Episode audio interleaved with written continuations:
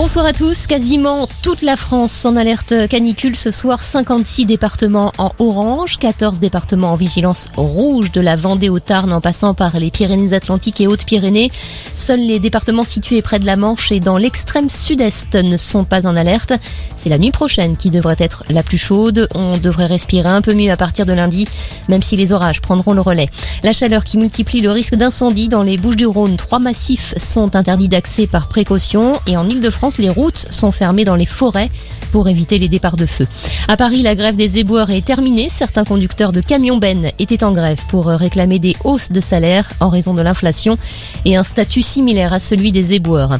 L'autre actualité du week-end, ce sont les élections. Deuxième tour des législatives dimanche. Ensemble, le parti de la majorité présidentielle par favori, mais risque bien de ne pas avoir la majorité absolue à l'Assemblée car la NUP, l'alliance portée par Jean-Luc Mélenchon, est bien partie pour faire un très bon score.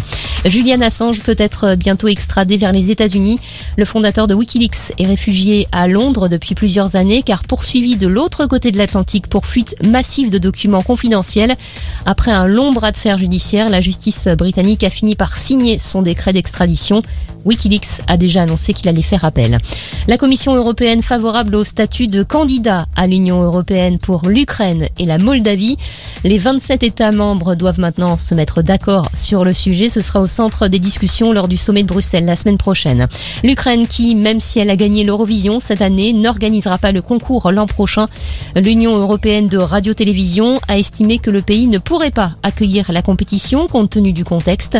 Le concours devrait avoir lieu en grande bretagne Et puis le rugby, qui de Castres ou de Toulouse ira en finale du top 14 Les deux voisins du sud-ouest s'affrontent ce soir à Nice en demi-finale, coup d'envoi 21h05.